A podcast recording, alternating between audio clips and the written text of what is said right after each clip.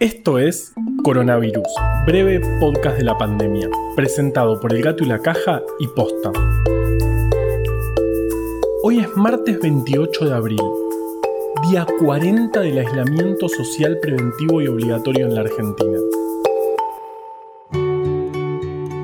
Hace dos meses, capaz que muchos hubiéramos dado cualquier cosa para un día de lluvia poder llamar a nuestros trabajos y decir, llueve mucho, mejor hoy me quedo en casa. Y estoy seguro de que hoy, a pesar de la lluvia que hay en Buenos Aires, muchos quisiéramos llamar para avisar que vamos. Así somos.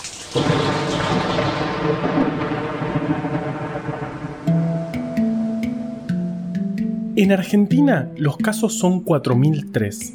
111 nuevos se confirmaron ayer de 1.700 testeos que se hicieron.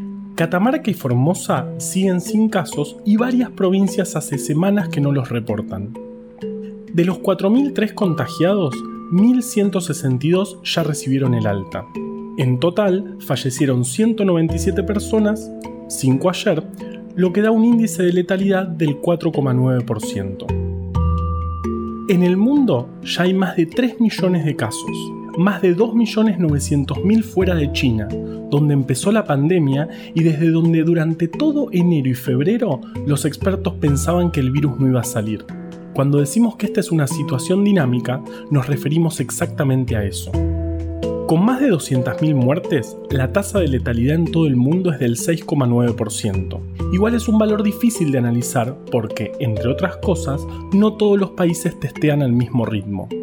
¿Se imaginan si todos estos números que cada día damos fueran falsos? No lo son. Son ciertos y están chequeados, pero no siempre hay que confiar. Escuchen lo que tiene Vale para contarles.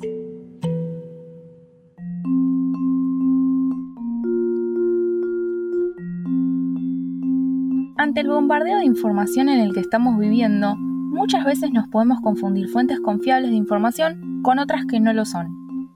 A veces no reconocemos a un experto como tal o atribuimos experticia a alguien que en realidad no la tiene. Por eso, consideramos verdades cosas que no lo son o mentiras cosas que son verdad. Cuando esto se combina con factores como las creencias y las emociones, entre otras cosas, tenemos un problema. Nos es más difícil reconocer la verdad y valorarla como tal, incluso si acceder a ella es lo que nos motiva. Para esto, Guadalupe Nogués, autora de Pensar con otros, hizo una guía de supervivencia para reconocer y valorar a las personas expertas en un tema. Estas son algunas de las cosas que tenemos que preguntarnos. 1. La persona. ¿Tiene formación o experiencia en el campo específico sobre el cual habla? Para volverse experto en algo hacen falta años de estudio, de experiencia o incluso de ambas cosas. Y la experticia no es transferible a otros campos. Aunque uno no lo crea, un ingeniero hidráulico no es la mejor opción a la hora de ponerse a hacer una isla flotante. 2. Quien creemos que es experto.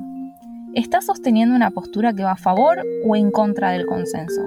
Un experto sabe, pero más saben muchos expertos del mismo campo. Por eso es importante el consenso científico. Ninguno de nosotros puede aspirar a ser realmente experto en todas las áreas a lo largo de su vida. Soy Valeria Sanabria y soy una eminencia internacionalmente reconocida en grabar dentro de armarios.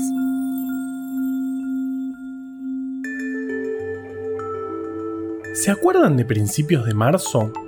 ¿Eso fue hace un mes o hace tres años? Bueno, no importa. El punto es que a principios de marzo, cuando empezamos a enterarnos de que el coronavirus se estaba expandiendo, lo primero que pasó en nuestro país fue que se disparó el precio de cierto producto. Y como en este podcast nos gusta contar historias, hoy vamos a contar la de ese producto, el alcohol en gel, que no es la misma que la del alcohol líquido que sabemos que se viene usando como sanitizante desde fines del siglo XIX. Esta es una historia un poquito más interesante, y como toda buena historia, tiene varias versiones. La más famosa dice que fue una cocinera que se olvidó leche y azúcar en el fuego y... Ah, no, esa es otra historia. Esta es la de una estudiante de enfermería de California llamada Lupe Hernández. Lupe necesitaba administrarles algo a los doctores en situaciones en las que no tenían tiempo de lavarse las manos con jabón y agua tibia antes de tratar a los pacientes. Entonces inventó el alcohol en gel en 1966, luego de combinar alcohol con gel. Sí, no es una buena historia. Pero varios expertos se pusieron a ahondar, porque sí, hay investigadores dispuestos a estudiar la historia del alcohol en gel, y no encontraron sustento suficiente para trazar el descubrimiento a este estudiante de enfermería. Incluso no hay evidencias del patentamiento del producto en los años 60 en Estados Unidos. Otra versión habla de un producto llamado Sterilium, de la empresa alemana Hartmann, que se adjudica haber lanzado el primer sanitizante de manos comercial basado en alcohol que apareció en las góndolas europeas en 1965. Estaba hecho con glicerina y 75% de alcohol, y a pesar de que se sigue vendiendo bajo el lema de ser el primer sanitizante de manos, los alemanes no se llevan el trofeo, desinfectado, a casa. La tercera historia, y la correcta, cuenta que la invención del sanitizante de manos es de una pareja, Goldie y Sherry Lipman, quienes desarrollaron un limpiador de manos sin agua en 1946 para trabajadores de una planta industrial de caucho, para reemplazar los químicos que usaban para limpiarse las manos al final del día laboral. El producto se llamaba Goujo, por una combinación de sus nombres. Como hizo el papá de un amigo que a su fábrica de tornillos le puso Mavitor, por Mabel, su mamá, Viviana, su esposa, y Thor, el dios nórdico del trueno. No, mentira. Por los tornillos.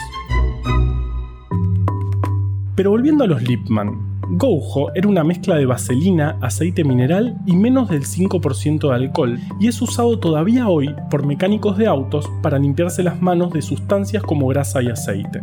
Los primeros lotes los hicieron en un lavarropas en el sótano de su casa.